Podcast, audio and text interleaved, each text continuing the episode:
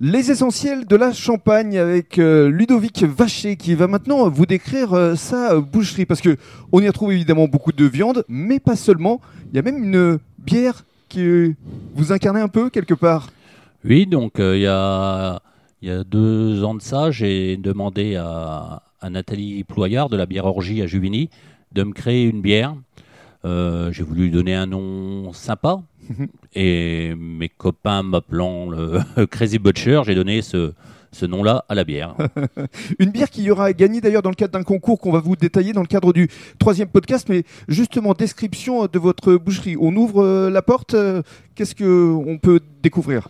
Alors déjà, on ouvre la porte le matin à 6h30 chez nous. Déjà. Donc on peut accueillir les clients. Mhm. Alors on trouve euh, toutes sortes de viandes. En bœuf, on travaille de la race partenaise qui est élevée dans les Ardennes, euh, de l'agneau marnais, du porc euh, qui vient des Ardennes ou de la Marne.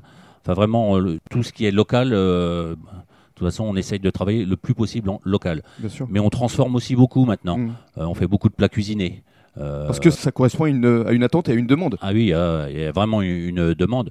Le, les- le plat cuisiné, je veux dire, les- les- on, fait des, on fait des tripes, on fait de la blanquette de veau, euh, on fait toutes sortes de plats cuisinés et Mhm. ça fonctionne très bien. Il y a vraiment la- une demande de la part de la clientèle. Et puis également euh, beaucoup de produits locaux euh, en tant que tels que vous mettez en valeur? On met des produits locaux en valeur. Là, on va bientôt avoir les asperges. Quand les asperges seront disponibles, il y a beaucoup d'asperges autour de Chalon. On, les- on- on pourra en trouver à la boucherie, comme on pourra trouver des fraises au, au moment des fraises. euh, Voilà. Oui. Il y a des produits locaux. On a des pommes de terre aussi de- de- qui viennent de la région de Fer champenoise. Mhm. Bah oui, vous fonctionnez en fonction de la saisonnalité, forcément. Et ce qui est important aujourd'hui, c'est que le public a besoin de connaître la traçabilité.